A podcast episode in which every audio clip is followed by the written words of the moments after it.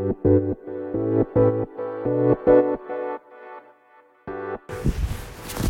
い皆様こんばんは。ラチェです。このチャンネルでは見習いこんまり流片付けコンサルタントである私がもっと片付けがしたくなるそんな理由や効果メリットについて話をしているチャンネルでございます。あのもし気になる方いたらですねぜひぜひチャンネルフォローしていただけるととっても嬉しいです。ということで本日も皆様お聴きいただきありがとうございます。あの今日のテーマなんですけれどどうしても手放せない方へのアドバイスというお話をしていきたいと思います。やはりねお片付けをするってなるとどうしても手放すっていうことだったり捨てるっていうことがつきものだと思うんですね。ただいざ捨てるってなると結構怖いんですよ。例えばもったいないというふうに思うかもしれないですしまだ使える高かったからいろんな理由から手放せない捨てられないっていう方が多いと思います。で私自身どうなのかというとですね実は私も捨てられないです正直手放せないですでこのこういう仕事をしようと思っているので片付けが得意なんだろう手放すのが上手なんだろうなんていうふうに思う方多いと思うんですが実際日に日に物を捨てられなくなっています。これ嘘でも何でもなくって本当に自分でも不思議なんですけれど物をどんどん減らせば減らすほど物を捨てるっていう行為が辛い。辛くなってくるんです。どうしてこういう感情が起こるのかっていうとやはり私の場合はもう片付けが終わっているので身の回りにあるものっていうのは基本的に大切なものなんですよ。全部思い出が詰まっているとかなんでこれを使っているのかっていう理由がちゃんとあるものなのでもし今使っているものが壊れたりとか古くなってきてもう使えなくなってしまった場合にどうしても手放さなければならないんですがやはりそれだけ感情が私の思いが詰まってるものなので本当に手放しにくいんですね。で今日も実は洋服とかを手放したんですけれど本当に心が苦しかったですこの服を着てどこどこに行ったとかこの服はどこどこで買ったとかもういろんな思い出が蘇ってくるんですよね。でそういう思い出にきちんと自分で向き合ってこんなこともあっただから今はもうヨレヨレでボロボロになってしまったんだっていうちゃんと自分の中で理解してあげてようやく手放すことができました。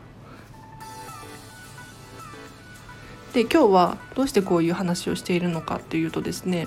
やはりお片付けができるからといってお片付捨てるのが楽にできる人っていう風ではないんですよ。皆さんと同じように物を捨てる時はもったいないとかまだ使えるかもしれないっていう風に思うんですね。けれど自分には必要ないから手放さなければならないそういうふうに思っています。でただ私の手放し方っていうのは一つじゃないと思ってるんですよ。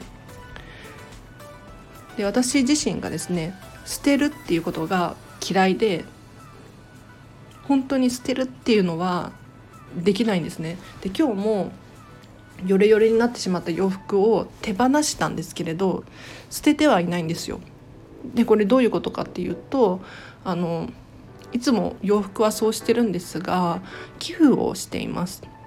寄付ですね。で必要のになくなったもの。どんな状態のものでもいいのでっていうことでファストファッションのザラがですねお店の前にボックスを置いてくれていてですねここに古くなった洋服とかまだ使えそうな洋服を入れるとですね寄付することができるんですね。でここのお洋服たちはそのまま誰かに使ってもらったり。でボロボロボロボロって言ったら失礼かな。ヨレヨレのお洋服とかは繊維として再利用されたり。そういう風に使ってくれるんですよね。なのでなんだろうな洋服を捨てるっていうことを私自身はあまりしないですね。例えばそうだな洋服も作ってる人がいるわけじゃないですか。それを捨てるっていうのは何だろうその人が見てどう思うのかなってすごく思いますね。あと特に動物の皮とかでできたものなんかは本当に捨てられないですね。せっかくなんだろう生まれてきてくれたのにまだ使えるのに捨てるっていうのはできないので寄付したりとかリサイクルショップに持って行ったりっていうのはしています。はい、なのでもしあの捨てるとか手放すっていう行為がもったいないとか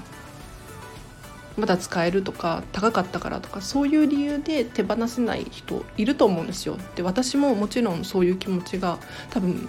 皆さんより強いんじゃないかなと思います。ものを大切にしているものばかりなので。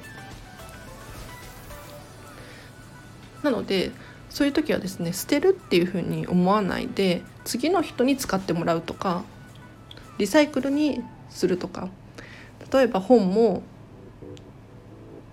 リサイクルショップ持って行ってもいいですしフリマアプリで売っていただいてもいいですし例えば資源ごみで出せばまた紙として再利用されるわけなのでおそらくそのままうんた、えーと、と捨てるってなると燃やして形がなくなってしまう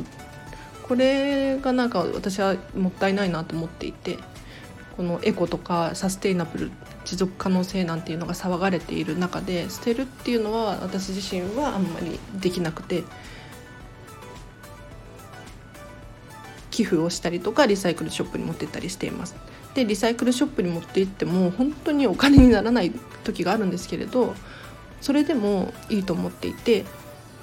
捨てるよりは誰か他の人が喜んで使ってくれるならすっごく嬉しいですよね。なのでもし手放すのはできない捨てるのはできないなんていうふうに思っていらっしゃる方多いと思うんですけれど捨てる必要はないんだよっていうことを今日の回で知っていただけたらとっても嬉しいです。ということで今日はここまでにします。でどうして今日こんな話をしているのかというとですね今日実は私定期的に片付けをしてるんですが片付けをしました。でお片付けって2種類あるんです。で大きなお片付けこんまりメソッドでやる大きなお片付けのことをこんまりさんは片付け祭りっていうふうに言ってますね。でこの片付け祭りは人生で1回だけなんですよ。うん。片付け祭りを終えてその後ちっちゃい片付けっていうのは定期的にやる必要があります。でどうしてかっていうとですねやはり洋服とかも気づかないうちにこうよれてきたりとかしているますし私がよくやりがちなのは本ですね。本をたくさん読むんですけれど買ってしま買うじゃないですか。で途中まで読んだけどやめてしまった本。っていうのが徐々にこう溜まってきちゃうんですよ。他にも一回読んでまた読みたいって思ってるけど読んでない本そういうのをですね定期的に見返してこれ果たして読むんだろうかとここに置いてあることによって何かメリットがあるんだろうかっていうふうに私は考えるようにしていてだったら一回手放してもう一度必要になった時にまた買えばいいんじゃないかななんていうふうに思っています。でもちろんこの手放すっていうのも捨てるっていう意味じゃなくてあの寄付したりとかリサイクルショップに持って行ったりしています。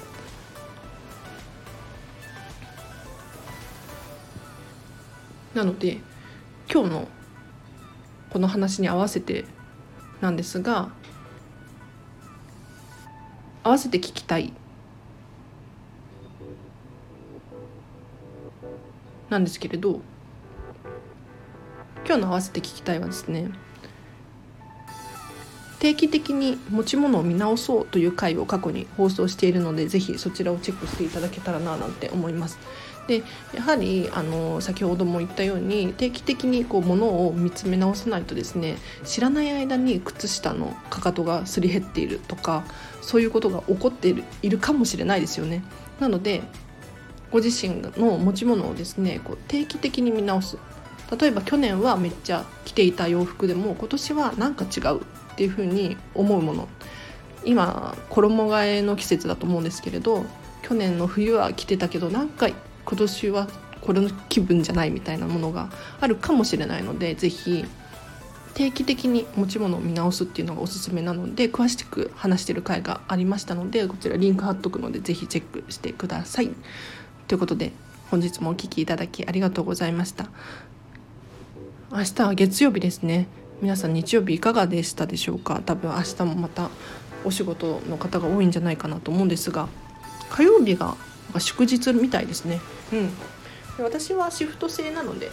特に関係なくっていう感じなんですけれど。ということでまた明日の朝お片付けについてお話ができると思うのでぜひぜひあのチャンネルフォローしていただいてまた聞いていただけるととっても嬉しいです。では本日もお聴きいただき本当にありがとうございました。